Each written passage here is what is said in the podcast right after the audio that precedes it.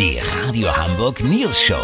Die witzigsten Nachrichten der Stadt. Mit Olli Hansen, Jessica Burmeister und Peter von Rumpold. Guten Tag. Der Weltklimarat, die G8 und die Vereinten Nationen wollen angeblich beschließen, die Klimaerwärmung deutlich zu beschleunigen, anstatt sie zu verlangsamen. Was im ersten Moment absurd anmutet, macht vielleicht durchaus Sinn. Olli Hansen, klär uns mal auf, was steckt hinter diesem Plan? Peter, jeder weiß doch, dass die Erderwärmung nicht aufzuhalten ist. Alle Maßnahmen, die man jetzt trifft, kommen viel zu spät und keiner weiß, ob sie überhaupt was bringen. Viel sinnvoller ist es da doch, die CO2-Emissionen aktiv weiter mitzugestalten. Weißt du, wie ich mein? Äh, Nee, jetzt noch nicht so ganz. Pass auf, wir haben alle Technologien in der Hand, um die Erde weiter zu erwärmen. Aber wir haben im Grunde nichts, um die Erwärmung aufzuhalten. Anstatt wie das Kaninchen vor der Schlange auf 1,5 Grad zu hoffen, ist es viel besser, aktiv und radikal 5 bis 10 Grad plus anzusteuern. Ein Beispiel aus dem Alltag, was mich komplett überzeugt hat. Männer mit Halbglatze und Haarausfall. Die können sich tausend Mittelchen auf den Schädel kippen. Kostet viel Geld, bringt aber nichts. Sie werden kahl werden. Ab einem bestimmten Punkt rasieren sich viele von denen lieber gleich radikal eine Glatze.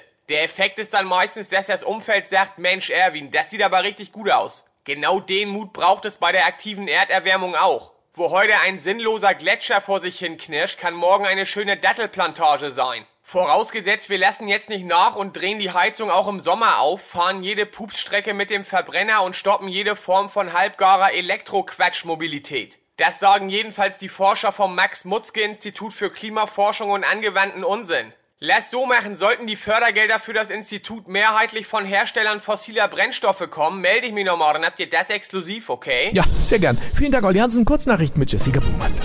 Neuer Corona-Vorstoß. Ungeimpfte sollen auf Landstraßen keine Trecker überholen dürfen.